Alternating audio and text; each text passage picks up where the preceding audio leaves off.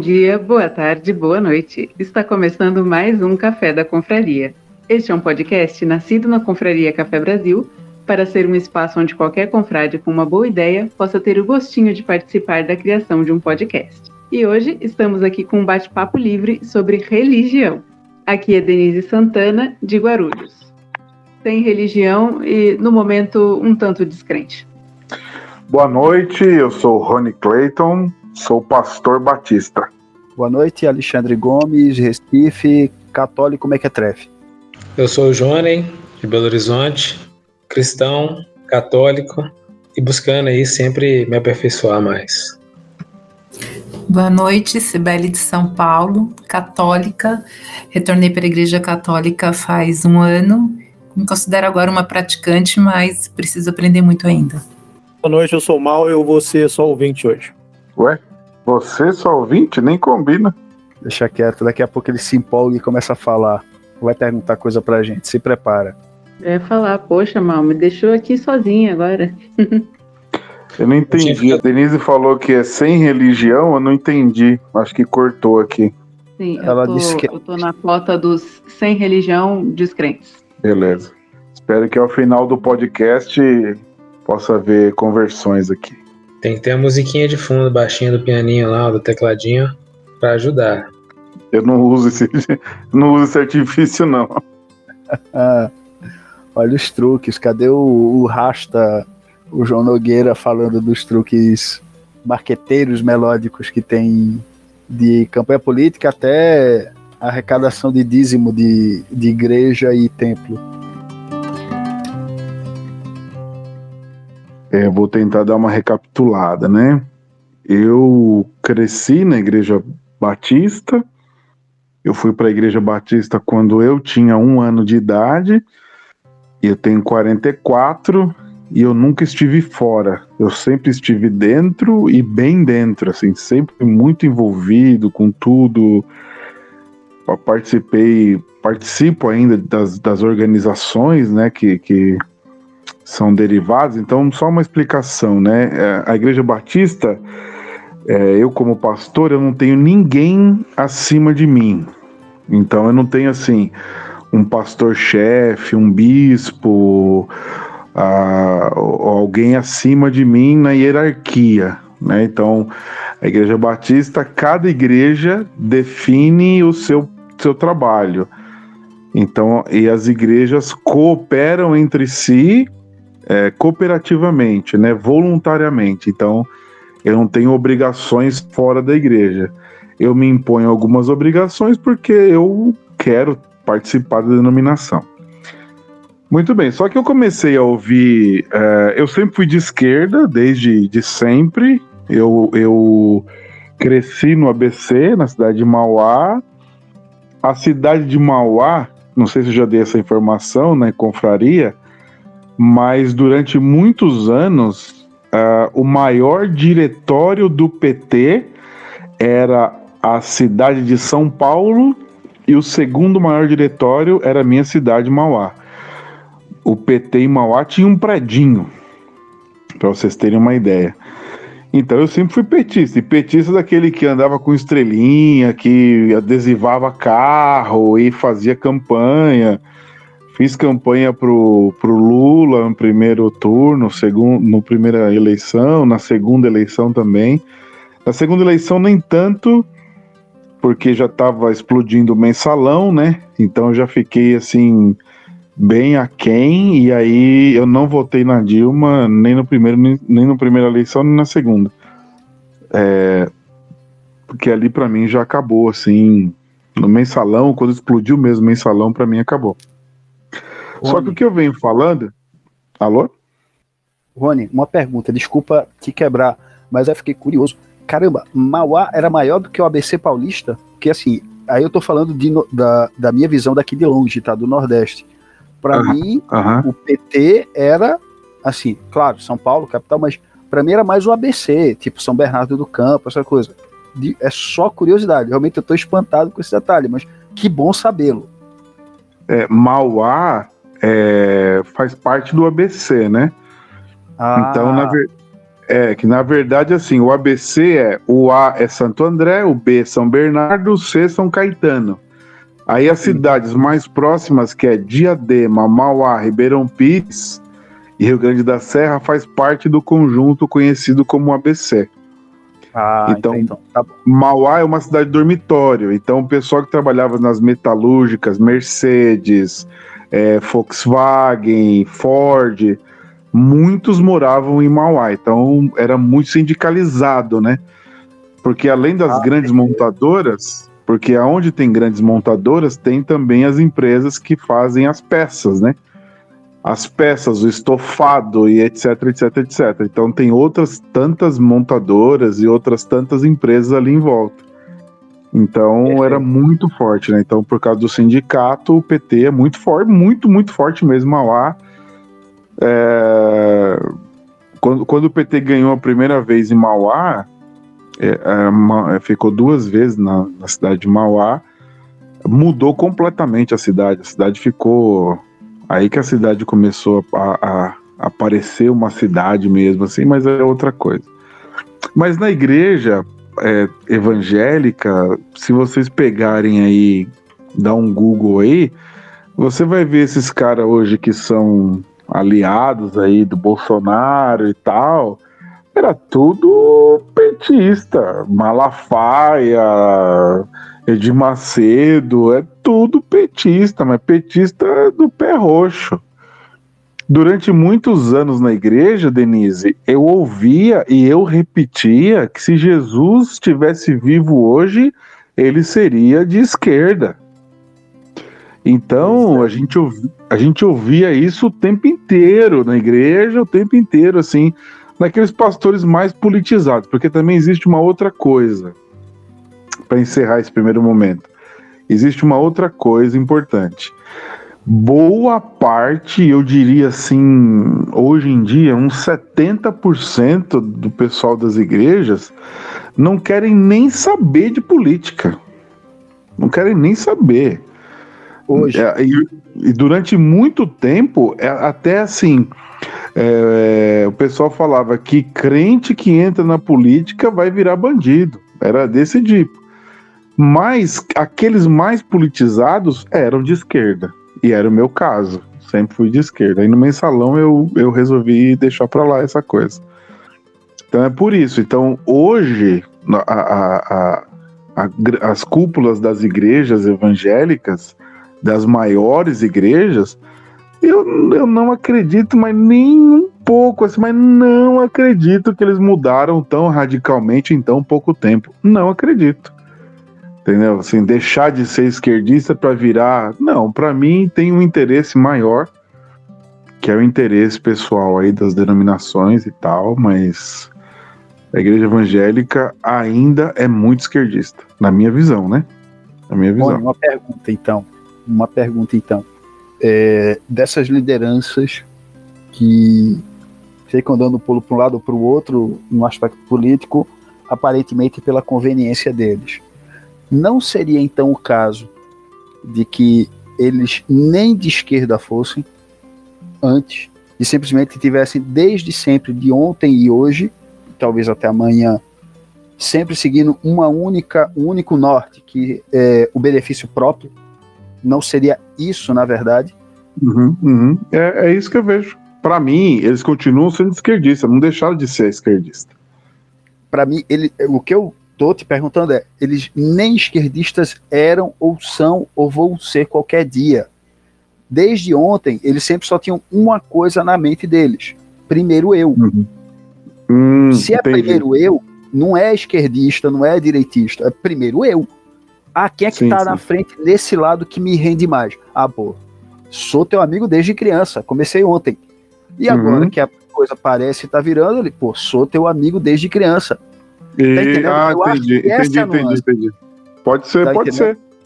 No Pode ser, talvez, caso, talvez seja um, um alinhamento na minha cabeça do pensamento, mas Hum. pra mim é isso. Pra Ah, mim é isso. Os caras estão sempre. você tá vendo o seguinte: você ouviu o discurso quando desde criança e você tomou como verdadeiro e realmente pô, abraçou, é isso aí e tal. É que eu Uhum. acho até que isso que aconteceu contigo é a maioria do brasileiro, principalmente qualquer abordagem religiosa, porque vamos lá, do lado católico, o que eu posso falar, eu a minha formação é mais familiar, porque é, eu tinha uma tia que era freira, então eu vivia indo ao convento onde ela estava, ou à casa comunal onde ela morava com outras freiras. Então a minha formação religiosa foi muito mais, digamos assim, rotineira. Eu tinha todo dia, tinha eu tinha essa tia com uma amiga freira dela na, lá em casa nos fins de semana, me, edu, me, me educando. Então a minha formação não foi como a sua, que era a rotina de estar tá lá participando das atividades da igreja. A uhum. igreja meio que vinha para a porta de casa, para mim, era um Entendi. pouquinho mais cômodo. Então, mas mesmo assim, eu sabia do comportamento também esquerdista do lado católico.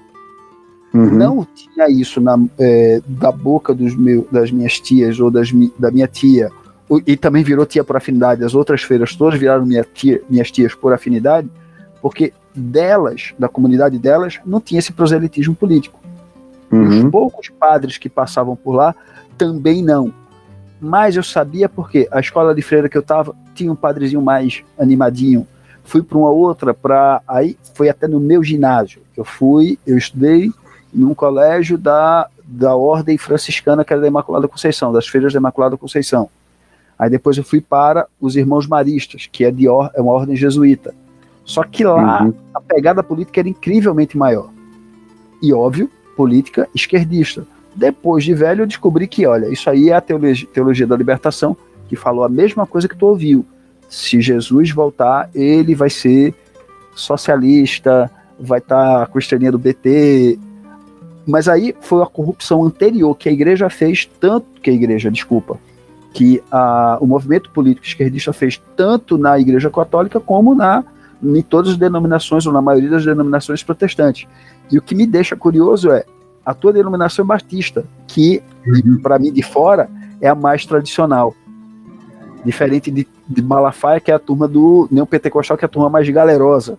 Que é mais é, fácil a Igreja de... Batista está ali junto com em tradição, em tradicional, assim, junto ali com presbiteriana, né? Não, a Assembleia já é mais. Já é pentecostal. É é, não, a Assembleia é pentecostal, né? Das mais tradicionais, porque a Igreja Assembleia de Deus saiu de uma igreja batista, né? Ah, então, por isso. Então, a Igreja Batista junto ali com Metodista, junto com é, Presbiteriana, né? São igrejas mais tradicionais mesmo, né? Ah, entendi. Mas, é isso. É... Deixa, deixa eu puxar, Jonei. Jonei, tu que teve uma experiência, digamos assim, dupla, né? Se eu não me engano, quando tu ainda estava aqui pela terra, tu era tu era de alguma denominação protestante, certo?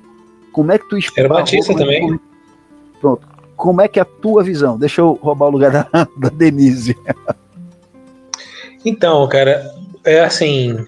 Só uma pergunta, Jonei. Era batista da Convenção Batista Brasileira ou é de outra convenção? Bom, eu não sei, mas, é, por exemplo, em Belo Horizonte, Aqui a igreja ela chama IBC, Igreja Batista Central. Não sei se você conhece ela.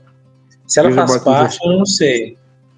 Mas a Igreja Batista Central de Belo Horizonte? Isso. Deixa eu pesquisar aqui, vai falando aí. Eu frequentava ela aqui. O, acho que o presidente é Paulo Mazzoni. Se é uma igreja que tem sede, essa coisa, não é. Mas eu estou pesquisando. Vai continuando falando aí que eu estou pesquisando. Quando eu estava lá, ela tinha duas unidades tinha uma unidade que era maior, uma igreja que era um templo maior para mais pessoas, e uhum. a primeira igreja, que era menorzinha. Tá. Aí eu não sei dizer se isso é bem matriz e filial, mas é porque as duas uhum. unidades existiam. Aí uhum. estava tendo uma transição para outra, por exemplo, os cursos de capacitação ministerial, eles aconteciam na uhum. menor, que lá tinha algumas salas, Entendi. Entendeu? Casamentos também aconteciam lá, porque tem uma estrutura mais tradicional de igreja, quadradinha, assim. A outra já era aquelas igrejas em meia-lua, bem grande, né? Então, por exemplo, fazer um casamento não, não ocupa, não enche ela, né? Uhum. Aí eu não sei bem se é matriz e filial, mas hoje já existem outras unidades em outras cidades com a mesma, é, eu mesmo que nome. Tem umas 10 igrejas. Então, essa, é, então, normal, então, normalmente, quando é assim, que tem filiais, é, não é uma igreja batista igual a minha da Convenção Batista Brasileira. Na verdade, eu nem sei que diferença que isso faz na prática. Porque se ela tem unidades, é o que eu estou vendo aqui, ela, ela é, tem lá Central Luxemburgo, Central Pampulha, Central Boulevard, Central Eldorado. Então quer dizer que tem uma igreja que é a igreja sede e essas outras igrejas estão subordinadas a ela. Essa não é a prática da Igreja Batista, da Convenção Batista Brasileira. A gente não tem essa prática de ter uma igreja sendo sede de outras. A partir do não, momento entendi, que aquela... mas assim, para se denominar batista, ele tem que estar associado. Ainda mais Não, que você falou não, que não, não. tem uma, é assim, aí eu não sei que diferença que isso faz, entendeu? Mas, Rony, Rony, segura um Pra pouquinho quem é isso que vai pra- dizer? É, Segura um pouquinho, deixa, come- deixa o Jonei falar de- da visão que tinha da transição, e aí vale a pena a gente discutir essas nuances, porque isso eu também eu tenho algumas dúvidas, e acho que a semente do problema dessa confusão do. Da, tá aí, exato, exato. Tá em área, tá em área. Come- é. Começa lá em área. Mas aqui, Não, aí é sacanagem, pô. É sacanagem com o Rony. mas é, é aqui, mas o, o que que acontece? Aí só, só lembrando que você perguntou se eu percebia isso. Eu acho que eu fui agraciado com isso, porque todas que eu fui, o papel político ele não era muito preponderante. Só que hoje acaba que alguns temas da sociedade eles se confundem ou eles precisam ser resolvidos na esfera política. Como, por exemplo, se, for- se você- se posicionar contra o aborto, você acaba se contra, você acaba se declarando como de um espectro político. Apesar de que a religião ela se declara contra, mas ela não necessariamente está naquele espectro político. Se você acha que você tem que ajudar os pobres ou a- tem esse tipo de prega- pregação para que você consiga ajudar a sociedade, a quem está necessitado, seja de que forma que for, com tempo ou com dinheiro, isso acaba adotando um certo espectro político. Então acaba que essas, esses temas mais alinhados ao que a gente poderia chamar de não esquerda, as igrejas que eu frequentava, todas elas tinham, em sua maioria, as pessoas participando dessa maneira, é, tendo essa visão de mundo dessa forma. Apesar de que, como o Olavo sempre diz lá, que a gente tem que ficar se examinando o tempo todo, quando você começa a abrir os olhos para outras coisas, você consegue, começa a perceber que alguns pontos acaba, a gente acaba patinando. Eu mesmo estou sempre me examinando a respeito disso. Mas eu não percebi isso nas igrejas que frequentava. Aí em Recife, eu acho que as igrejas batistas daí elas são ainda mais tradicionais. Eu frequentei aí é, Boa Viagem, muito bom pessoal de lá, muito acolhedor. A Capunga, que tem inário, assim, é- é- é- parece até se assemelha muito, é um aspecto bem tradicional, assim, então não tem não tem bateria. Ou pelo menos Quase não tinha. É quase a anglicana alta igreja, né? Alta igreja anglicana, que é quase católica. Exatamente. É assim, eu não vou dizer que eles são quase católicos, que é aquele aparelho, aquela caixa de sapato. Mas Não, É, mas assim, em termos de manter uma tradição, eu vi isso muito vivo nessas igrejas, principalmente daí, porque eu acho que elas são mais antigas. E aí, talvez por conta disso, é, eles se, se aprendiam mais a raiz que eles tinham. Agora, por exemplo, a, igreja, a IBC daqui, ela já tem já esse estilo mais modernoso, de uma lagoinha. Já tá, ela não tinha isso quando eu frequentava, mas já foi para esse lado. Que aí talvez não seja a questão de ser de esquerda ou não, mas que o que, que a gente precisa fazer para conseguir crescer? Seja o interesse de crescer porque quer espalhar mais a palavra e fazer com que mais pessoas venham conhecer a Jesus, ou porque quer ter uma sustentabilidade melhor do negócio. Entendeu? Aí isso não dá para perceber, mas todas as igrejas que eu frequentei, eu não percebi isso. Mas é claro que aqui ou ali você tem sempre algum membro ou algum pastor que parece mais dessa forma, com esse posicionamento mais à esquerda. Até alguns que a gente possa, pode julgar como sendo uma pessoa mais alinhada com essas pautas, vamos dizer, mais conservadoras, em um detalhe ou outro você acaba percebendo que ele não vai ter unanimidade no pensamento. Então, eu acho que nesse, nesse, nesse quesito, Eu acho que a igreja ela tem que se manter mais isenta o possível dessas questões e não tratar as coisas que acaba derivando para um posicionamento político como um posicionamento político. Mas existem muitas. Aquela o Ariovaldo Ramos, o pastor Ariovaldo Ramos, ele é o a teologia da libertação dos evangélicos, assim, claramente. As palestras que ele dá, os cultos dele, você vê, nota claramente isso. Que ele tem esse viés é, altamente é esquerdista. Altamente é esquerdista. Rony, é. seria a missão integrada? Missão integral, né? Missão integral. integral. É. Ele estava lá no dia, ele estava no palanque do Lula, lá na, na, na, naquela missa lá da, da prisão, ele estava lá. É, ele, ele, é bem assim. A, ah, Para você ter uma ideia, o grande amigo dele, o grande amigo do Ariosvaldo é o Levi Araújo. O Levi Araújo pregou na minha ordenação. Quando eu, era adolescente, 16, 17 anos, eu queria ser o Levi. O Levi, ele é. Ele, tra, ele trabalhava para o PT. Entendeu? O, o Levi levou. O Levi levou o Lula na igreja na primeira eleição do Lula. Caramba, aí, aí a coisa já vira pro que eu acho que talvez, talvez seja o problema. E aí não, não é julgando, é só tentando ver a coisa. O. A, caramba, como é que eu posso dizer? Não, não. De, enquanto eu penso melhor, é, Rony, você ia começar a explicar muito dessa diferença pro Jonei. Deixa eu pensar melhor que eu, que eu acho que seja uma ponta desse novelo de confusão para perguntar melhor depois. Essa igreja que o Jonei participava, com certeza era uma igreja batista mesmo, da, da, da mesma linha da minha, só que aí eles passaram a 99 é aqui, ó, tá aqui, ó. Durante 40 anos seguimos nos reunindo apenas no templo, sem muito crescimento, não sei o que, tal, tal, tal. Eles passaram a adotar um negócio que cresceu muito na, no meio evangélico no Brasil inteiro, que é chamado de igrejas em células, onde as igrejas se reúnem nas casas. Então, durante a semana nas casas e domingo no templo, ou em outras reuniões no templo. O que aconteceu, provavelmente aqui, Jonei, é que ela se desligou da conven das convenções e ela criou o ramo dela, entendeu? Pelo que eu estou entendendo aqui. Ela não faz mais parte de uma convenção, entendeu? Não, eu entendi, não sei se você mas entendeu. Aí, não, eu entendi, mas a, a, o ponto só que eu estava levantando, quando você disse isso, é falar com a Hillary lá, que diferença isso faz, assim, no bom sentido. Não é uma tirada, não. Não, não, faz diferença. É, isso, eu vou explicar então. Por exemplo, é, dentro desses grupos de células, existe, existe todo um, um, um ritual assim que acontece.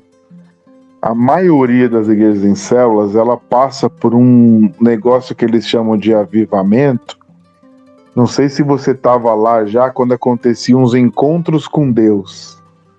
Aqui no site eles estão falando o que acontece. Você chegou aí em algum encontro aquilo com Deus? Ali é, aquilo é, foi um absurdo total aquela parada. Então, aquilo ali é, é chamado também de G12, né? É, células e G12. Acontece regressão, gente que volta, gente que diz que viu, que falou com Deus e não sei o que e tal. Então, isso não é prática de uma igreja batista. É, entendeu? Aí, ele tem, porque ele tem o nome de igreja batista, mas não é uma igreja tradicional batista. Rony, por favor, regressão, desenvolve. O que, é que, quer, que, é que quer dizer essa maluquice? É assim, é regressão passadas, na, na, na, só, só, um comentário aqui. Na verdade, o pior que tem desse negócio é que é todo, todo ele. A gente estava comentando da musiquinha no começo. Todo esse Sim, encontro, é. ele é feito de uma maneira para usar sugestão e hipnose. Sim. Para que as pessoas tenham uma, um falso êxtase ou experiências que possam ser atribuídas como efetivamente um encontro com Deus. Uma das características ah, então desse tipo de encontro é, por exemplo, ah. você não pode falar para ninguém o que você viveu lá. Pô, se a mensagem é para ser espalhada, por que, que você não vai falar para ninguém? Cara, isso Já é começa aí, entendeu? Cara. Isso é, é bizarro. É, é misticismo, e... é, é, Aí, por exemplo, já chega lá. Um pouquinho pior, Rony, depois eu explico. É um pouquinho Você chega pior lá, a primeira coisa que tem. Só um comentário. Primeiro, você chega lá, que a primeira coisa que tem. Reúne sexta-feira à noite, é o primeiro dia. Tem vários nomes, Encontro com Deus, é, várias, várias derivações aí. G2 eu nunca ouvi. Segundo, Mas você chega lá, aí os caras já metem, já metem uma paixão de Cristo. Não o filme todo, claro. Só aquelas cenas assim, pá. E aí já vem a pregação, musiquinha, tá, tá, tá, uma fogueira, escreva seus pecados, joga na fogueira. Aí no outro dia começa palestra, oração, musiquinha, tá, tá, tá. Aí, e vai indo, cara, esse negócio. E aí você, em algum momento, acaba que pela sugestão e pela psicose de massa ali, você de alguma forma você acaba entrando. É, isso é estimulação e muita sensorial. música, né? E é muita música. Muita musiquinha, 60 batimentos por minuto. Uhum. Isso, isso é pura, pra ficar igual o nível do seu coração e você relaxar. É, isso é, é, é Palov na veia, os cachorrinhos babando. Agora, Rony, quando eu falei que não é misticismo, é gnosticismo, é pior pelo seguinte: é, gnosticismo, gnose, é você fazer o que é contrário de qualquer ensinamento cristão. Cristo veio e uhum. falou o seguinte: olha, esquece essa história que eu estou aqui só para alguns, eu estou aqui para todo mundo. A gnose uhum. ou gnosticismo diz o contrário. Olha, é, tem coisa aqui para todo mundo, mas, cara, chega junto.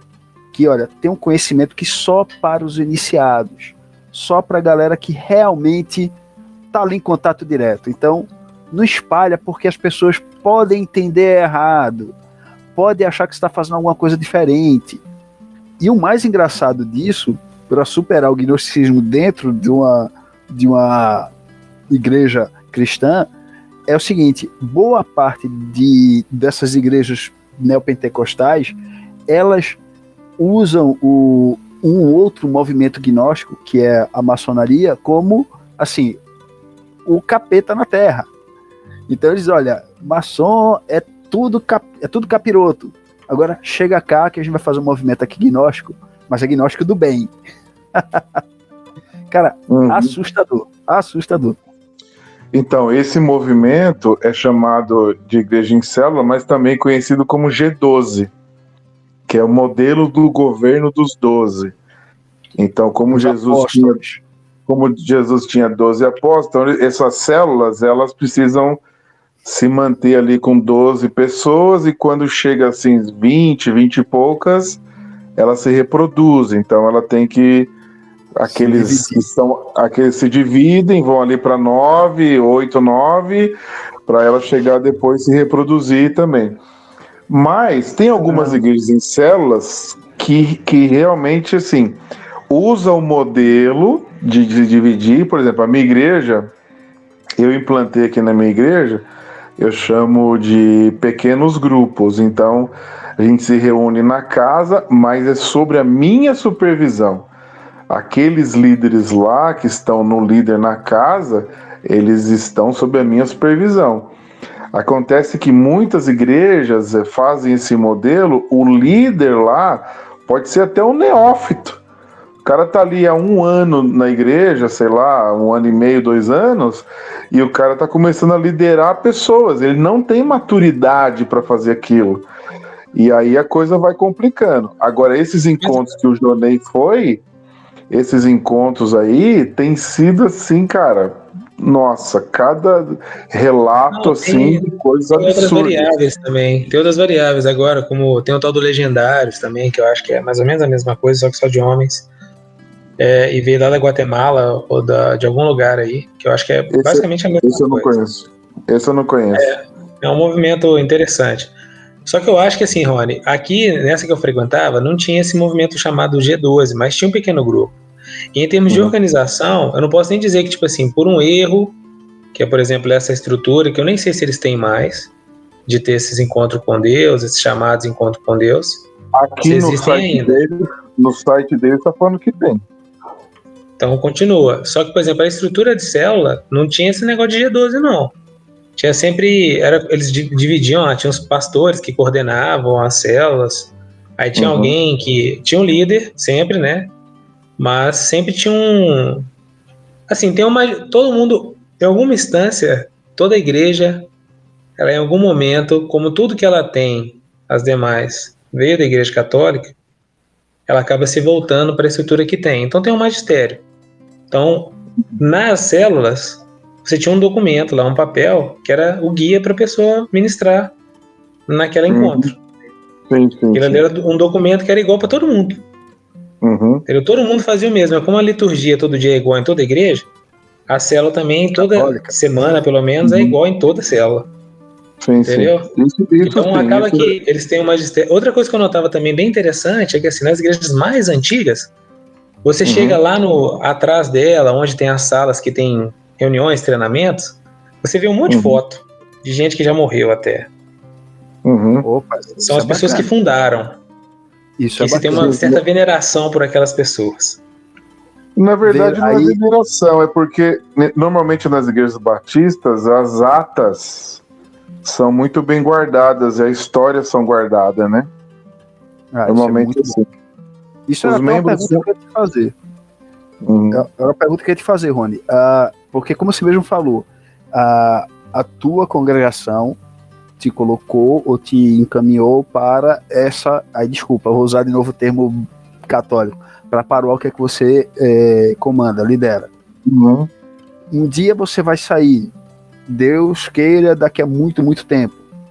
Uhum. Como fica a história dos pastores que passaram?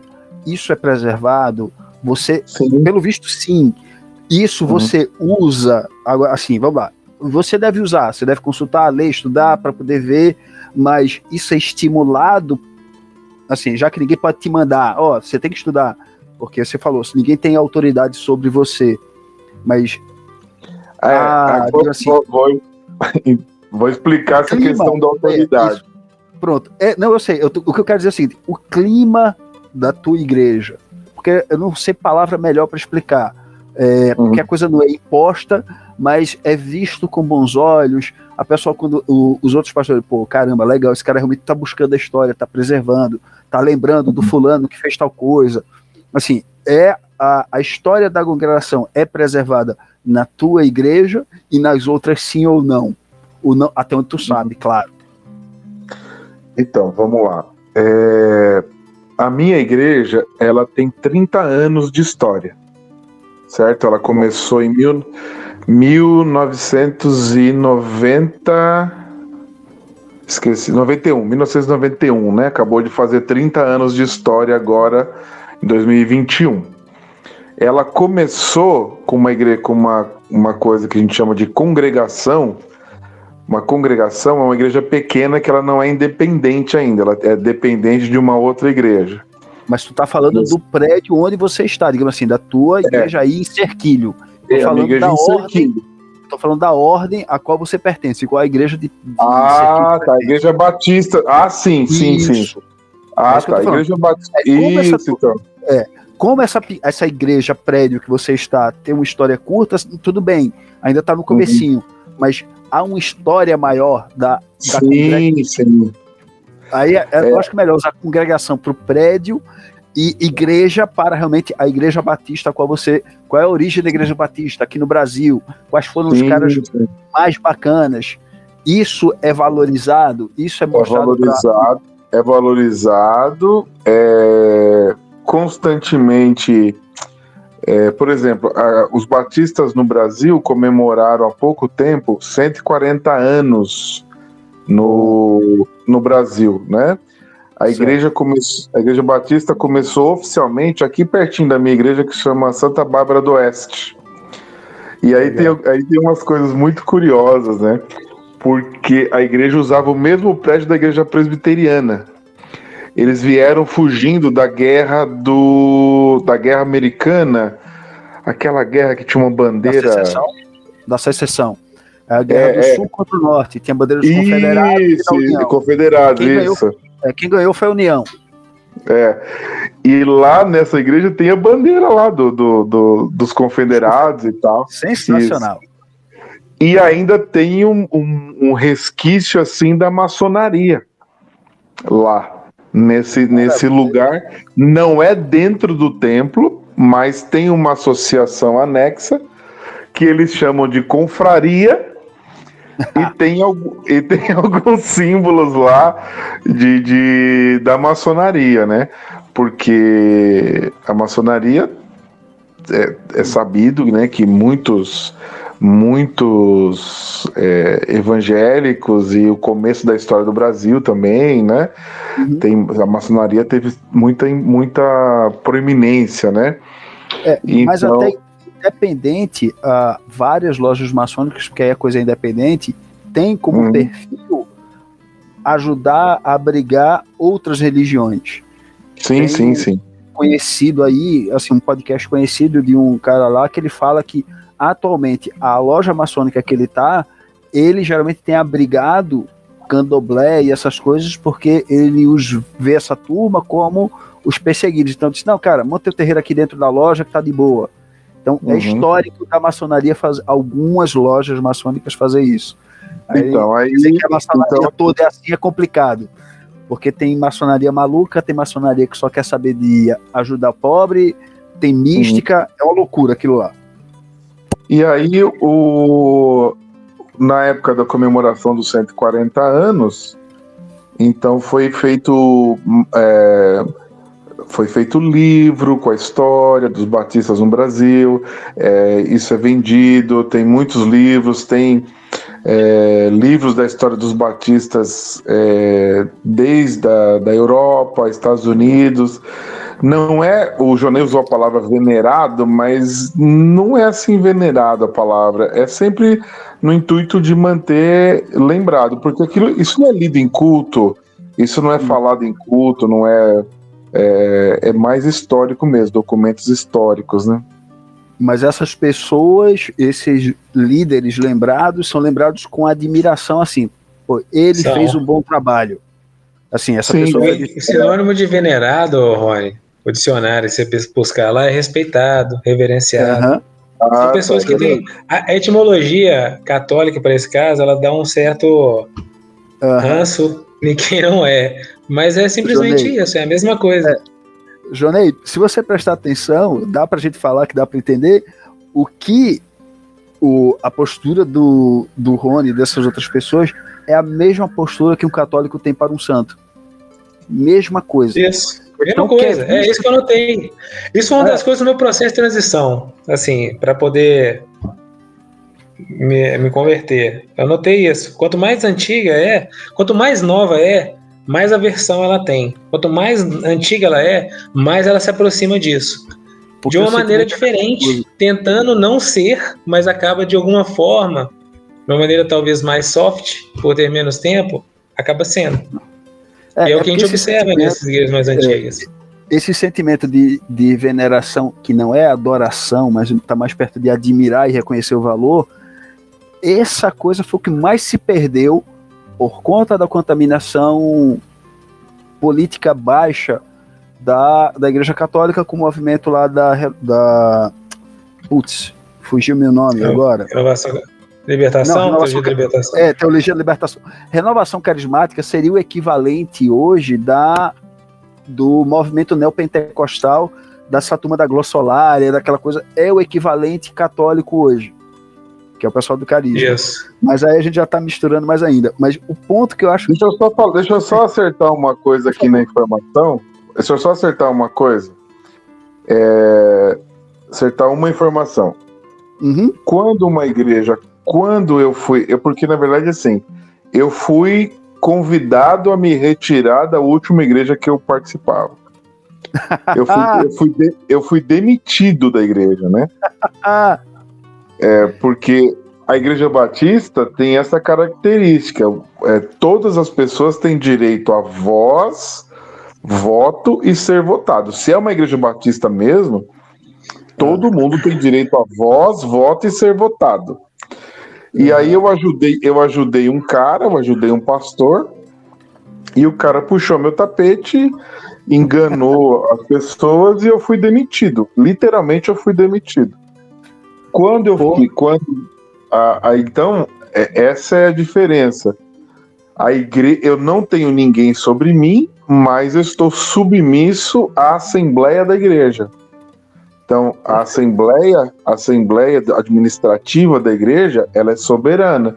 Então, ela pode decidir pela continuidade ou não do pastor naquela igreja. Então, eu já estou nove anos aqui em Cerquilho. Tudo indica que eu não vou ser demitido tão cedo. Mas qualquer membro, é, qualquer membro da igreja pode levantar um dia e falar assim: olha, eu acho que a gente devia conversar sobre o, o ministério pastoral. E aí vai se votar, e se eu perder, eu sou convidado a me retirar. Ou seja, Entendeu? qualquer um pode pedir teu impeachment. Pode, pode, pode pedir. Aí, Só que precisa caso... de apoio, né? Ele Isso, pode pedir, eu... mas ele precisa de apoio amplo, né? De dois terços em assembleia extraordinária, tem que ter um quórum, tem que ter motivo, né? Agora, Não é difícil. É, essa assembleia são seus colegas pastores de Batista da tua região? Não, não. A assembleia é, são os fiéis que vão à tua igreja? Fiéis da igreja, os membros da igreja. Eita. Não, tranquilo, era só realmente para entender a, a, coisa. Isso eu acho que é até um pouco parecido com, com, a, com a parte católica, só que o, no caso da gente é um pouco mais burocrático. E primeiro você tem que apelar ao bispo, o bispo pode falar com a sebispo, assim, a coisa é muito mais burocrática por conta do tempo, né? Uh, de, de história de burocratização que a, que a Igreja Católica tem, porque tem dois mil e tantos anos de, de história na sua, nas suas costas. Mas eu tenho uma pergunta, eu tenho uma pergunta, vocês que são católicos mais ortodoxos. é... eu sou mequetrefe. É... Ortodoxo, defina ortodoxo. Ortodoxos são os russos, viu? Ortodoxos é... são os russos. Vocês que são xiita, como é que vocês vê, como é que vocês vê esse movimento carismático? Com que olhos vocês veem o movimento carismático? Cara, eu não, vejo com, eu não vejo com muitas críticas. Apesar de que, até mencionei lá, eu, eu tenho um apreço muito maior pela, pelo movimento mais tradicional. Quanto mais tradicional, mais me agrada. Porque o que me, a única coisa assim que me deixa um pouco preocupado com esse movimento é que acaba que eu acho ele muito modernoso. E quanto, quanto mais modernoso, mais chance para se cometer uma heresia ou entrar em alguma. Você está pisando mais em ovos do que quando você vai, por exemplo, numa uma coisa mais tradicional. Então hoje, por exemplo, eu, eu não tenho não, de, não tenho nada declarado contra, não tenho nenhuma aversão necessariamente. Até é, quando eu estou no meu dia a dia dentro do carro e tudo, eu escuto músicas que são é, tocadas por bandas e por ministérios que estão nessa linha da renovação carismática. É, e tô com uma promessa de ir numa missa aqui que parece que é mais ou menos desse jeito. Mas eu, eu, eu, eu é, existem os radicais tradicionalistas que eles chamam de raditrad. Raditrad, raditrad. Isso. É. Aí eu parafrasei o Scott Hahn, que perguntaram para ele, que ele ia numa missa latina, perguntaram se ele o que, que, ele achava dos raditrads. Ele falou assim: "Ah, eu não não sou um raditrad, mas eu sou mais um gladtrad, que é um, um tradicionalista satisfeito e alegre com a tradição. Então, uhum. assim, eu acho que são músicas interessantes de ouvir, são essa pegada moderna é, para você ouvir. Ela, ela é legal porque você não consegue ouvir um canto gregoriano é, na academia, por exemplo. Né? Não combina. Né? Até o movimento que está ali. Mas é. eu, eu, eu tenho um apreço maior pela tradição, cara. Mas eu não uhum. respeito. E não tem, um, não tem uma crítica assim, ah, acho que não tá errado, entendeu?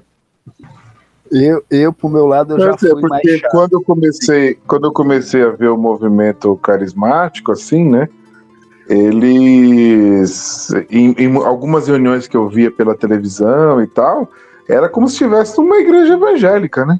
Sim, só mudava ali a coisa da, da, da, da palavra ali e tal, algumas coisas, mas a dinâmica do culto é muito parecida com a igreja evangélica. É, mas é que tá, as eles músicas, preservam a missa. Músicas, as músicas, inclusive, né? É porque assim, eles preservam a missa. Mas, por exemplo, aqui tem uma comunidade que é uma Gospel Mira, aqui em BH, que é a que eu tenho que ir. A missa, ela tem estrutura de missa normal, porque a missa ela é sempre a missa, não tem mudança na missa. Você tem dois tipos de missa. Você tem a missa de sempre, né? Que é a missa no rito latino, no rito extraordinário, e você tem a missa no novo, novo Zordo, que é a missa mais comum que tem aí hoje em dia, que é falada em português, o padre virado para frente, etc. A missa deles é, vai seguir um desses dois, vai ser o novo Zordo, provavelmente. Uhum. Só que uhum. existem os momentos que são, por exemplo, os momentos que são fora desses, onde pregadores são convidados para poder fazer alguma pregação específica, que eu já assisti várias e são muito ricas, assim, de conhecimento. E aí nesse nesse momento existem essas situações. Agora na missa, a música pode estar lá nesse estilo mais carismático, mas Esse a é estrutura é da missa vai ser a mesma, não, não é diferente. Uhum. É, esse é o ponto de confusão com talvez, eu acredito que seja a confusão com os raditrades, e eu entendo, e eu já fui mais parecido com essa turma, antes até de ser católico como eu sou hoje. Assim, eu olhava o carismático como, tá, isso é uma segunda reação a, aos, às denominações protestantes neopentecostais, que são mais galerosas, que é música com, com bater de palmas, com glossolalia, com aquela com aquele pequeno show que estimula os sentidos, aí é naquele lance da hipnose que a gente está falando, hipnose coletiva. Isso é o mais comum na, na renovação carismática. A diferença e a confusão do pessoal mais tradicional com isso é, olha, assim, eu estou ecoando o que um raditrade pode estar tá falando. A missa eu estou celebrando, assim, eu estou lembrando da morte de uma pessoa, no caso de um deus, do Deus eu não vou bater palma, não vou saculejar no momento desse. É uhum. indecoroso. É indecoroso fazer um negócio desse. Então, musiquinha que estimula o movimento do corpo é visto como ofensivo para um, um, um, radical tradicional. E tem um sentido nisso. O problema de. Eu achava essas... que vocês fossem radicais tradicionais. Eu chego perto disso, mas já fui mais e não sou não. Porque é o seguinte, o problema não está no, no carismático que faz aquela coisa. Não é a renovação carismática que faz, fez isso. É a cultura, a cultura da sociedade atual que as pessoas precisam disso para poder participar de alguma coisa que lembra a religião. Ninguém consegue, e como o Jonei falou, você não vai ouvir canto gregoriano fazendo malhação na academia. Mas você uhum. deveria ouvir canto gregoriano numa missa. Ah, mas a música é difícil. Cara, você tem que aprender é bem para ti, é, é bom você entender o que é um canto gregoriano. Não estou falando para entender latim, não, mas, pô, por que eu tenho que ouvir uma música simplesmente vocal com notas musicais diferentes do que eu escuto na rádio de música no dia a dia? Cara, porque esse é um tipo de música que te estimula a ser um pouquinho mais elevado. Não é para você ficar se saculejando ou batendo pezinho. É para você parar e pensar é, por exemplo, o, aquele filme da Paixão de Cristo do Mel Gibson, na primeira vez que eu vi, eu olhei, pô, ele tá apelando. O cara tá mostrando todo aquele sofrimento para apelar para minha, pro meu, para minha compaixão, para eu compadecer disso. É uma leitura do filme do Mel Gibson. Uhum. Mas você deveria ver diferente, olha assim. Se esse homem fez isso por mim e na verdade ele era Deus, para que raios ele fez isso? E eu que sou um cara que quando tropeço, fico xingando, reclamando que a dor tá insuportável, olha o que esse homem aguentou por mim. É isso que o Gibson quis estimular. Mas eu era tapado bastante para achar, não, estão apelando para violência. Mas a burrice uhum. era minha e não do filme. A, o movimento carismático está muito mais ligado a, digamos assim, a burrice, entenda, não estou querendo falar ofensiva. É, a nossa educação foi assim. A gente foi puxado para baixo. É o que o Luciano fala com os podcasts dele, dizer, ó, eu tento estimular, forçar a barra a subir, para você aprender um pouquinho mais. É isso que um padre deveria estar fazendo, é isso que você, pastor, faz, João. Uhum. Você tem que puxar a barra para cima dos seus, do, dos seus congregados. Coisa que os padres católicos, na sua maioria, não têm feito. Uhum. Aí cai na discussão política besta, de volta Bolsonaro ou volta no, no Lula. Não é uhum. para ser assim. Não é para ser assim, mas é para discutir é. política o seguinte Oh, deixa, deixa eu só fazer um corte aqui. Uh, Alexandre Tobias, Rui, Cibele, Mal, Denise. Ficou aqui no, no Xiita. Vocês podem falar aí embaixo aí, gente. Boa, boa noite, pessoal. É, todo mundo me ouve ou não? Sim. Ah, tá. É, é, que eu não quis me meter, porque na verdade. Fala é seu nome, fala seu nome, é... de onde você é e qual religião. Beleza, o meu nome é Rui, eu sou de Londrina, no Paraná. E por enquanto eu sou cristão evangélico. É, eu digo por enquanto porque teve alguém aí que citou um autor que eu estou lendo agora, um livro chamado Todos os Caminhos Levam a Roma, que tem argumentos muito convincentes, né? Mas assim, esse, esse é, um. Scott Han, esse é o cara. Isso. Venha pro lado certo, Rui. Venha pro lado certo. Não, mas assim, é, sobre essa questão. Rio Tiber aproveitando esse venha para o lado certo, essa deixada aí, eu estou lendo também C.S. Lewis, é, Cristianismo Puro e Simples, e ele justamente no livro, pelo que eu entendo, assim, ele combate essa questão do lado certo.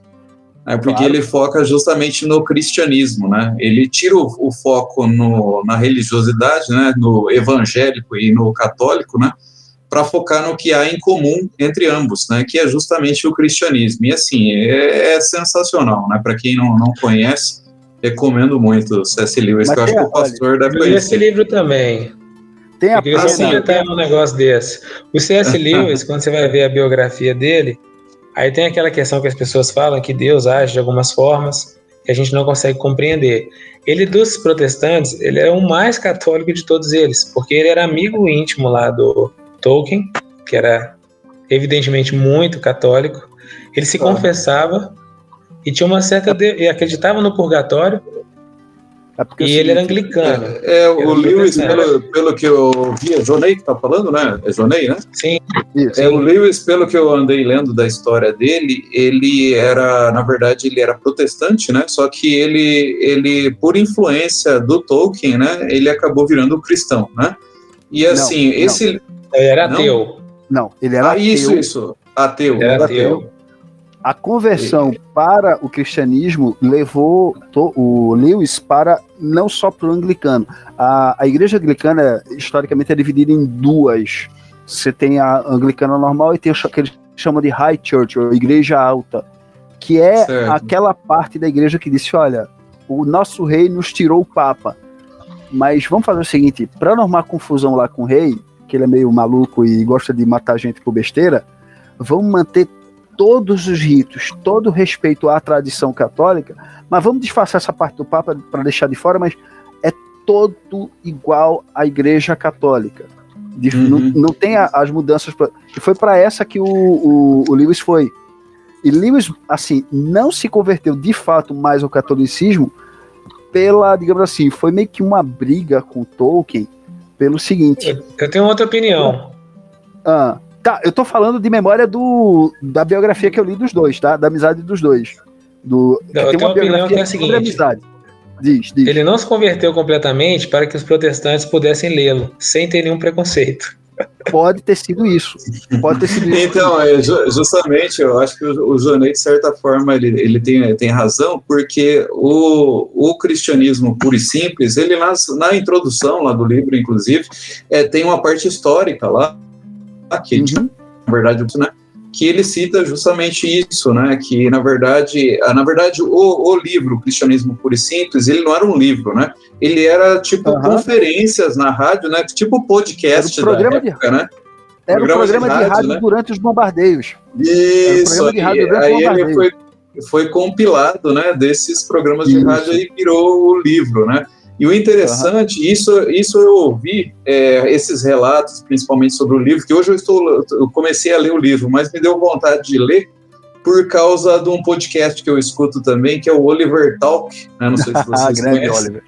E Conheço. aí o Oliver, ele, ele fez uma sequência de podcasts tratando do livro, né?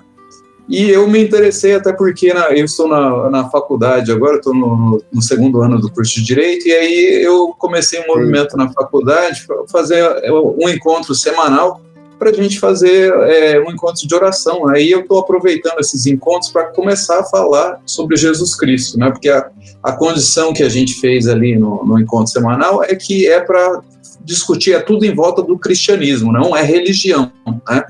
E aí esse Boa. livro ele está me ajudando porque justamente o foco do cristianismo puro e simples é Jesus Cristo, não é religião, né?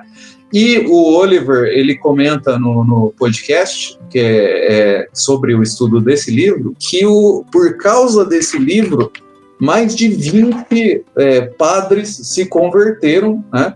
Se converteram justamente ao catolicismo. E ele cita a questão de justamente o, o, o Lewis ele era protestante, né? Pelo que ele fala. Só Sim. que a maioria das, das pessoas que acabou lendo esse livro e ouvindo lá os programas acabou virando padre, né? Acabou indo para o lado do catolicismo, né? Então é, é algo assim, é até tem, interessante tem de notar. Tem, é, tem, outra coisa que você falou, Rui, que também é bacana. O, o Lewis, quando fez as palestras, ele não só falou, não trocou ideia para ver o que é comum entre católicos e protestantes. Ele também foi falar com os ortodoxos, que também tem outra divisão que eu ainda não entendi direito a, a distinção, a birra dos ortodoxos com os católicos romanos, que tem diferença, principalmente ah, em relação aos ícones. Com certeza, Alexandre, só que assim, é, lendo Lewis, pelo menos esse cristianismo puro e simples, você percebe como é grande essa rixa entre católicos uhum. e, e evangélicos, principalmente, né? Porque o, o Oliver ele até cita, né, fala da questão da briga, né, entre o idólatra e o chuta santo, né? Sim, e, é, aquela, e, aquela e, é isso, né? Eu, eu me converti, eu fui batizado na Igreja Católica quando criança e depois me converti com cerca de 18 para 19 anos na Igreja Metodista. E eu tinha irmãos da Igreja Metodista que eram os típicos chuta santo, né? Que até assim falavam diretamente contra os católicos, e aí a igreja metodista que eu frequentava no bairro era ao lado de uma igreja católica, né? E parecia uma briga, assim, né? Quem fala mais alto que eu. Na da igreja católica eu nunca percebia nem, nenhuma ofensa para conosco, né? Os evangélicos, mas o contrário era, era bem ruim, era, chegava a incomodar. E esse Oi. tipo de briga e esse tipo de briguinha que eu ia comentar com vocês, que é terrível, porque tira o foco de Jesus Cristo, né? Porque o cristianismo, de fato, ele é, ele é puro e simples, né? Aham. Uhum. Deixa eu te perguntar uma coisa, Rui. É bem besta, tá? É, a edição que tu tem do Cristianismo Puro e Simples é aquele da capa dura ou é o da molinha? Olha, eu não sei a capa porque é a versão e-book, né? Que faz uns 10 anos que eu não tenho, não compro livros, né? Eu, eu compro só a versão Kindle, só a versão tá, e-book. Então deixa eu forçar a barra. A capa é um, é um puro desenho, assim, capa deve ter mantido a mesma capa, santo Deus. a, primeira, a capa do livro é uma arte meio que verde e um vermelho escuro, ou é um é como se fosse uma foto de alguém de perfil num fundo meio cinza e azul petróleo. Não, não é, não tem foto de alguém, não. É uma, uma arte, tá. se não me engano, a capa. Tá, beleza. Não, por que eu tô te perguntando isso? Uh, Os tradutores são diferentes. O tradutor dessa que eu te falei com uma foto de uma pessoa é, digamos assim, a edição anterior até essa nova coleção que o Rony tem vários livros dessa coleção. Acontece certo. que a tradução antiga, quem se meteu foi um certo Gugu, na revisão. Olha só, o Gugu que eu e... saiba, o cara, o cara eu... é, é manja, hein? Oi, eu ouvi dizer que a revisão do texto desse novo, de alguns livros do Lewis, o revisor deixou o texto confuso. Eu não sei se foi o cristianismo por e simples. Eu, eu senti problemas, mas eu não sei se o problema é meu, no peso da glória que eu comprei. Eu tenho o peso da glória uhum. do Lewis nessa nova edição. E eu tenho na edição antiga Anatomia do Anatomia do Homem e Cristianismo Puro e Simples. E se eu não me engano, Cristianismo Puro e Simples é com certeza do, do Gugu, revisão dele. Tradução e revisão ou só revisão? Eu acho, eu, eu acho que é dele sim, viu? Eu tô, tô lembrando aqui, eu tô sem o e-book aqui na mão agora, mas eu acho que é do Gugu sim. É, é Luiz Gonzaga, né? Gonzaga Luiz de Carvalho isso, isso, isso. Então, é, é tenho quase certeza que é dele. E eu achei assim, tô achando assim, é bem cristalina assim a, a, edição em termos de entendimento, bem fácil de entender. É, É, é, eu tenho é essa outra edição aí, que é da capa, parece umas, umas folhas e tal, vermelhas. Sim. Mas também não tive muita, muito problema, não. Eu achei muito bom. Ah, certo. É, eu fiz esse mesmo caminho que você acredito que você esteja fazendo, Rui. Eu uhum. Fui batizado, católico, fiz crimes e tudo. Certo. Aí, com meus 23 anos, mais ou menos, assim, eu entrei para a igreja evangélica, inclusive casei lá com a minha esposa. E depois fiz o caminho de volta. Eu também. Eu, ah, olha só. mais firme é, eu, é... eu, e, e, eu tô quase que seguindo esse caminho justamente porque eu sou muito racional, sabe, Johnny? E eu tô, tô lendo bastante aí, tô, e, e, esses argumentos têm me convencido bastante, não só esses argumentos desse livro, mas eu tenho amigos também católicos, né? que eu vejo pelo comportamento deles assim é, é, é, posturas muito diferentes assim em relação a vários aspectos aí sociais inclusive e isso uhum. tem me chamado muito muito a atenção né mas se vocês me permitem eu gostaria de voltar um pouquinho nosso bate-papo aqui né até porque me interessa muito o assunto eu até pedi para o pastor aqui no, no chat aqui no Telegram para falar né é, no começo vocês estavam falando sobre o encontro com Deus. Acho até que foi você que mencionou, né, Jonei? Não sei se foi o pastor que trouxe o assunto, que eu entrei nesse meio do, do caminho aí na conversa. É, o, né? Rony trouxe, eu comentei a experiência que eu tive. E, ah, certo. Não, eu ia comentar com vocês também uma experiência. Vocês me permitem, não sei se eu estou atropelando, se estou voltando. Não mesmo. Mas assim, é, eu, eu tive uma experiência também com esse encontro com Deus, tanto eu quanto a minha esposa. Na época, a gente estava casado há pouco tempo, isso tem uns 10 anos que eu participei. E assim, da, da experiência que eu tive, eu achei, sinceramente, tenebroso. Para mim foi algo assim, é, era algo que eu, eu já era convertido, só que eu saí de lá e não sabia se eu era convertido de fato, né? porque eles fazem uma lavagem cerebral assim impressionante, né? Você que já participou então, Jonei, você deve saber do que eu estou falando, né? Que, que é algo assim que, que realmente você sai de lá, se você não tiver uma fé bem firmada, você sai de lá não sabendo se você se converteu ou não, né? E aí eu, eu frequentava a igreja metodista, quando esse, esse movimento, e ele é de fato, é do G12, não sei quem de vocês aí comentou, porque a esposa de um eu acho que em Minas, eu acho que em Minas eles não chamam G12, não. Eu acho que em Minas eles não chamam G12, não, chamam só células. Ah, não, sim, não, tudo bem, mas assim, esse movimento aí do encontro com Deus especificamente, ele pertence sim ao G12, tá? Isso foi G12, a. Isso foi um pastor metodista meu que tinha comentado e por incrível que pareça, esses encontros com Deus, eles estavam sendo feitos na igreja metodista, né? Eu acho que era um modismo na época, né? E estavam sendo feitos na igreja metodista e por membros da igreja, inclusive, né? E, e pessoas assim sem nenhuma profundidade da, palavra, assim, você via que era algo muito é, é, ensaiado, parece que, que era um, uma, um, roteirinho que qualquer um pode, pode fazer o, o encontro com Deus, né? Ele segue uns passos ali, né?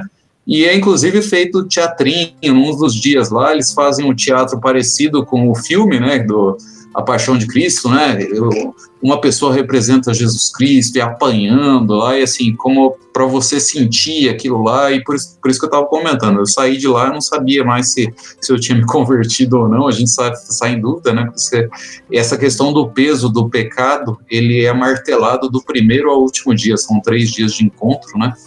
Então, assim, é, é algo que, que é, é, é muito marcante ali. E, e realmente, é, é, só, pelo que eu percebi lá, e depois fico, fiquei sabendo até depois, é pura manipulação psicológica mesmo, né? Não é algo real, né? É de profundidade cristã mesmo, no, no, sentido de conversão, de que leva as pessoas a ter uma mudança de vida, né?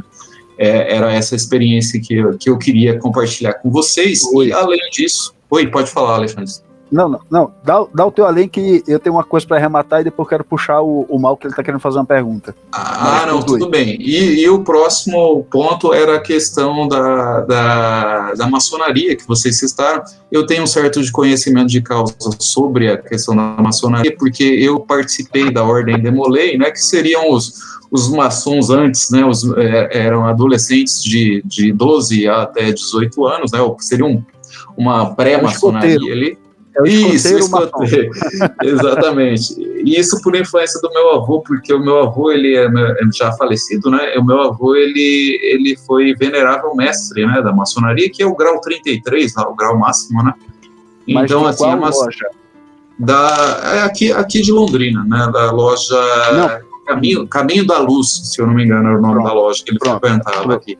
O que eu tava, o que eu cheguei a falar da maçonaria é que você tem, você tem a essa aí, a Caminho da Luz, você tem o a Rosa Cruz, você tem a não sei o que mais. Cada loja maçônica tem a sua pegada.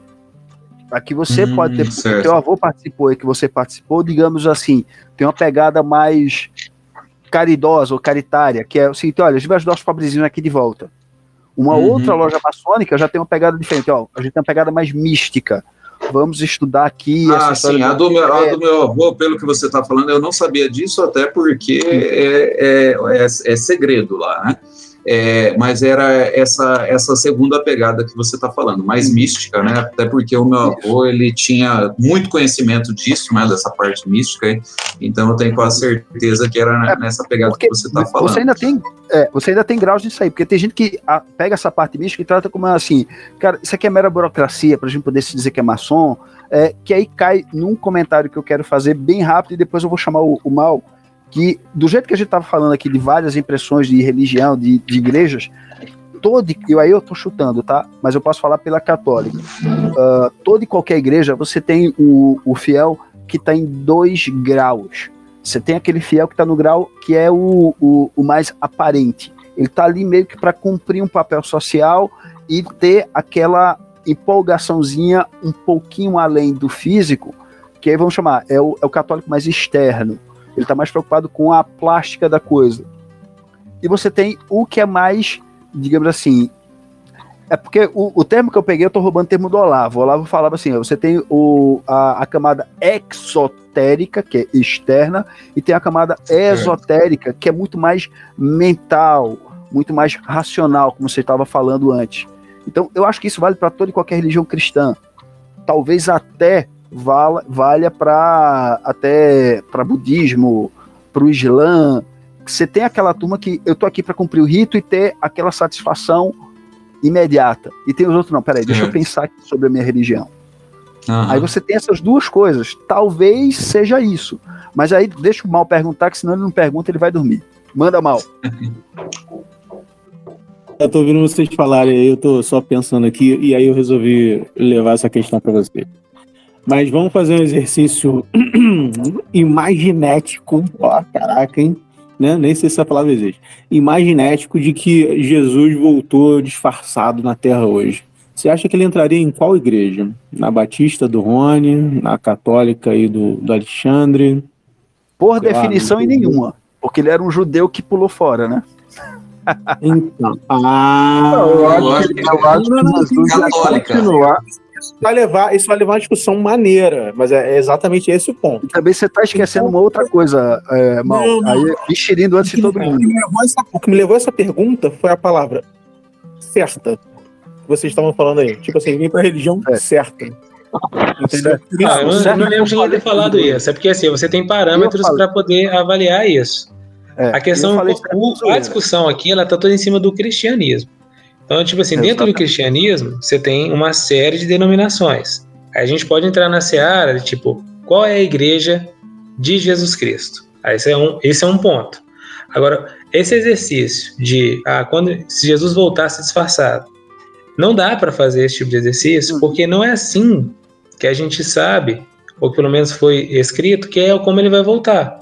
Exatamente. Exatamente. Então não, ele não vai ele não vai voltar voltar para uma igreja. É porque a gente tem assim, a gente tem du- três igrejas. Tem a igreja, vamos dizer assim, a padecente, que é a nossa aqui, estamos na Terra. Tem a igreja que está no purgatório, que já são as pessoas que já estão salvas, e tem a igreja triunfante, que são os santos que estão no céu. Então a igreja ela já tá, ela- elas três estão conectadas, ok? Uhum. Quando ele Exato, voltar, ele vai E pegar os coisa, padecentes ele para ir com ele para triunfante. você Esse que é o tá ponto. É, Jesus não volta disfarçado, ele não vai nascer do ventre de uma mulher. Isso aí é fruto, desculpa, não é, não é pessoal, mas do emburrecimento que todo mundo, todos nós passamos. Jesus vai voltar para julgar. e vai descer botando, tocando fogo, tocando zaralho, que seja. Ele vai voltar Cristo Rei julgando a todos. Então ele vai fazer barulho, ele não vai chegar aqui escondidinho. Tá? A brincadeira um evento, é. Maior, é. A, a, a questão toda é, que a igreja dele, ela já está no céu. Quando você lê o livro de Apocalipse, você vê que todo livro de Apocalipse é uma liturgia enorme. Ele está descrevendo como está o rito, ele está eternamente acontecendo no céu. Então a igreja ela já está no céu. Uhum. Ela já existe lá, a igreja aí, perfeita, Jerusalém celeste. Aí, exatamente, porque a igreja é eterna e aí foge de novo. Aí mais uma outra fala, a nossa burrice. É, eterno não é todo o tempo, é completamente fora do tempo. Ou seja, é uma coisa que a gente não consegue nem conceber corretamente. Exato. Santo Agostinho tenta fazer isso e a Exato. gente, eu tenho que ler 30 vezes para conseguir entender o que ele Cara, sabe quem conseguiu? Sabe quem conseguiu fazer uma coisa até graficamente clara? O doido bruxo comunista do Alamur um gibi.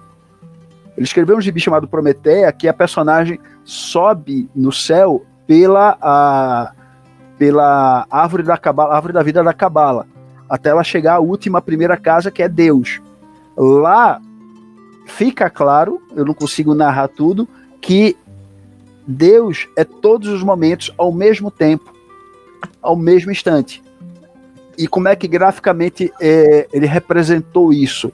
Ele botou duas páginas em branco, com vários balões em dourado, com trechos, se eu não me engano, do Pai Nosso ou de oração, ou da oração semelhante em várias línguas, em várias religiões do passado. É, é, assim, ficou evidente que ele estava falando de todos os momentos possíveis, passados e futuros. É até aquela coisa. O, aí eu tô oh. outro salto. O, os filmes da Marvel ajudaram muito nesse imaginário. Essa história de multiverso é mais fácil para explicar para a pessoa quando alguém diz que Deus vê tudo ele vê não só o que está acontecendo, mas tudo o que poderia ter acontecido. de cara, é o multiverso. Pronto, Deus é o multiverso. Ô, Alexandre, é, é interessante. É deixa, deixa eu só fazer é, uma colocação aqui, então, só para fazer a zoeira. Segura aí. um pouquinho, pra mal. Segura um pouquinho, só para a zoeira do Marrui, por favor. Gente, eu Vai, tenho que sair mesmo. Eu vou ter que sair. Tá muito bom, mas já é 11 horas. Vamos ter que marcar o, gente, o round A gente dois. marca e liga para tu quando acabar. Se você me marcar, o fogo do céu vai queimar o seu celular. É, eu tenho dois, vai queimar o outro. Eu, eu, eu, eu também estou de saída, pessoal. É, só um comentário dessa, tá. dessa questão aí que o Alexandre está falando. Só, Alexandre, essa eu já ouvi tá. uma frase que eu acho bem interessante que vai nesse sentido que você estava dizendo sobre a questão da eternidade, né? A eternidade é a uhum. posse simultânea de todos os momentos. Eu acho que vai nesse sentido que você estava falando aí. Acontecidos e possíveis, tá?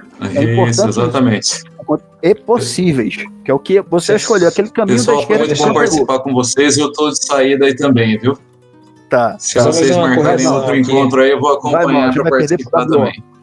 Vamos lá. Não tem que fazer. Só, só retificar, retificar uma informação que eu passei. Né? A igreja militante é a igreja que está aqui na Terra, né?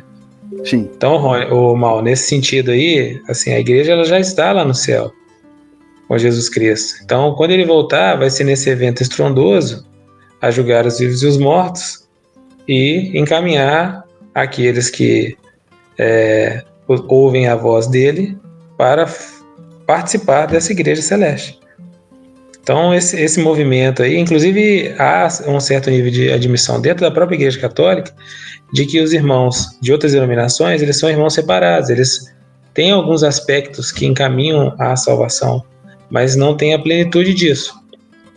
Então, essa possibilidade aí não dá não dá para cogitar e tentar simular com ela assim. Isso eu deixaria para alguém que fosse roteirizar alguma coisa da Netflix. Ou é. o Alan Moore fazer um, uma é, revistinha pra gente. Mas manda, manda mal. Zoa aí. Então, tô, porra, beleza. Vamos lá. Já que a montanha não vai a Maomé, Maomé vai até a montanha. Né? Digamos então que já existisse templos lá na época em que Cristo ainda estava vivo, e que ele ficasse revoltado e saísse quebrando tudo lá dentro porque ele não achava aquilo certo. É, não era aquele templo uma igreja também? Mas ele fez isso. Ele fez. E, e ele tá, fez e, deu, e botou moral, isso. explicou por quê. Ele fez isso e disse algumas coisas que, inclusive, Exato. cabem exatamente nos dias de hoje em muitos templos por aí. É, Sim, essa... claro. Claro, eu, Sim, é o começo que a gente não morre, falando. Não. É, é, é, o que a gente tava falando no começo do. do que o Rony tava dizendo, ah, tais, tais pastores eram esquerdistas agora são. Cara, eu acho que eles nunca foram do lado nenhum, foram do lado deles sempre. Essa turma são os vendilhões lá. O, agora, o que é engraçado são duas coisas aí pelo que você está falando. Ah, eu tenho. Aí eu conheço muito pouco, tá? Jonei me ajuda, ou senão depois Deus puxou meu pé. É, você tem dois povos lá que o pessoal usa muito de gíria hoje, de estereótipo. Ah, o samaritano, que todo mundo só lembra do bom samaritano, por que ele tem esse apelido do bom? Porque tem esse acréscimo? Porque naquela época, o samaritano, bicho, o cara era, era a escória da, do Oriente Médio. Era o povo sujinho, o povo que não ia pra missa direito. É, é, era o pior exemplo, cara. É o. É. É o, o carinha, é o, é o ateu maconheiro que só escuta funk e, e entra na igreja bêbado. Era o samaritano. E o, fa, o fariseu era aquele cara, era o Janotinha de hoje certinho, que vai para missa de óculos, calçazinha, camisa ensacada. Questão foi, o Jesus, quando citou o samaritano, disse, ó, só tem ceboso lá no meio daquela turma, não. E do outro lado, que vocês acham que é o modelo a ser seguido, tem, tem filho de uma égua. Só que Neguinho ficou tão no discurso que o, o subtexto se perdeu, ficou todo no estereótipo. Aí lascou. Tem, tem uma passagem também que, em que Jesus fala que é muito interessante a respeito. Ele julgava bem os fariseus, mal os fariseus lá por uma série de situações. E aí, em determinado momento, eu não lembro mais, é, é no Evangelho de Mateus, mas não lembro mais qual é o livro, nem a passagem exata. Ah, mas ele está falando com os apóstolos a respeito é, de uma determinada situação lá. E aí eles, ele vira para os apóstolos e fala: Ó, os, ali estavam os fariseus, eles falam, é, ouçam o que eles falam, mas não façam o que eles fazem, né? Porque eles se sentam na cadeira de Moisés para ensinar. Então, essa, essa tradição e esse o ensinamento, que ele acaba sendo perene, que é efetivamente a tradição, ele não está sendo negligenciado quando Jesus destrói um templo. O que ele está condenando ali, de certa maneira, além de tudo, além de falar da ressurreição, que ele é o verdadeiro templo vivo, né, o que a gente tem que seguir, é a hipocrisia de que algumas pessoas podem acabar adotando também.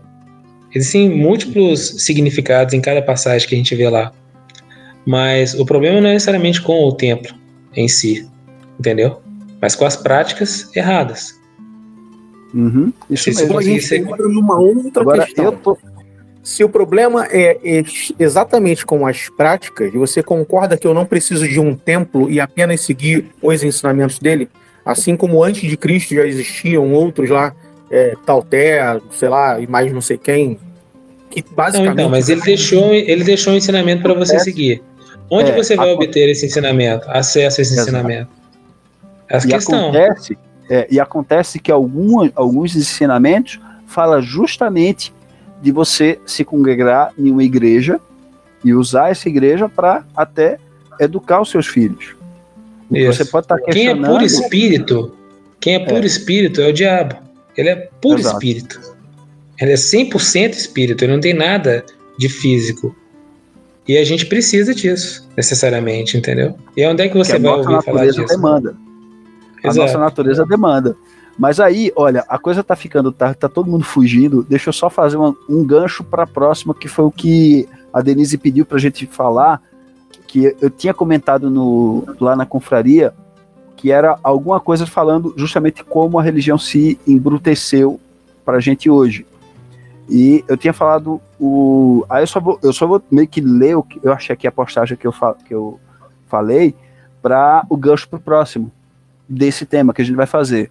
Mas uh, o que eu estava falando do problema de religião era o seguinte: é, é, hoje em dia as pessoas estão trocando ou deixando a religião para lá, se preocupando com sei lá, ah, vou preocupar com o meu, meu eu pessoal, meu progresso pessoal, financeiro, coisa e tal. Aí eu falo o seguinte, ó, essa troca de algo transcendental, que é além deste mundo, por algo imanente que é dentro desse mundo, que é justamente o que rebaixa o homem na condição de animal. E até um pouco pior do que isso, porque junte isso com o constante estímulo atual em seguir impulsos e desejos, se garante que nós estamos abaixo do que é um animal. Pois nossa consciência, que inventa desculpinha, não, cara, você merece mais esse sorvete, você trabalhou muito hoje. Ah, não, cara, é, você precisa de um certo alívio, saia com o pessoal, vá beber e se divertir, porque nós estamos pervertendo até os nossos instintos animais, o que torna a gente pior do que um bicho. Um bicho é ele mesmo. Um leão sempre vai ser um leão e ele vai ser majestoso. A gente, quando ignora nossos valores, a gente é pior do que um leão. Mas deixa isso para outro dia, porque tá tarde e todo tá querendo dormir. Tem mais coisa para discutir desse assunto e eu acho que uma hora, uma hora e pouca não foi o bastante para gente. Boa noite, pessoal. Até a próxima. Até mais. Despeçam-se. Valeu. Tchau, pessoal. Até a próxima aí. Muito obrigado pela sua presença. Você pode assinar o nosso podcast no seu agregador favorito e mandar seu comentário lá no nosso Instagram. Nós somos o arroba Café da Confraria. Confrades podem propor temas lá no grupo do Telegram. É só nos marcar. Um abraço e até a próxima! Este episódio do Café da Confraria teve suporte Klingon de Sr. Mal e Paulo Oliveira e edição de Denise Santana. As capas dos episódios têm sido produzidas por Tiago Quaglio. Agradecimento especial ao Luciano Pires pela participação, apoio e, claro, pela criação da Confraria Café Brasil.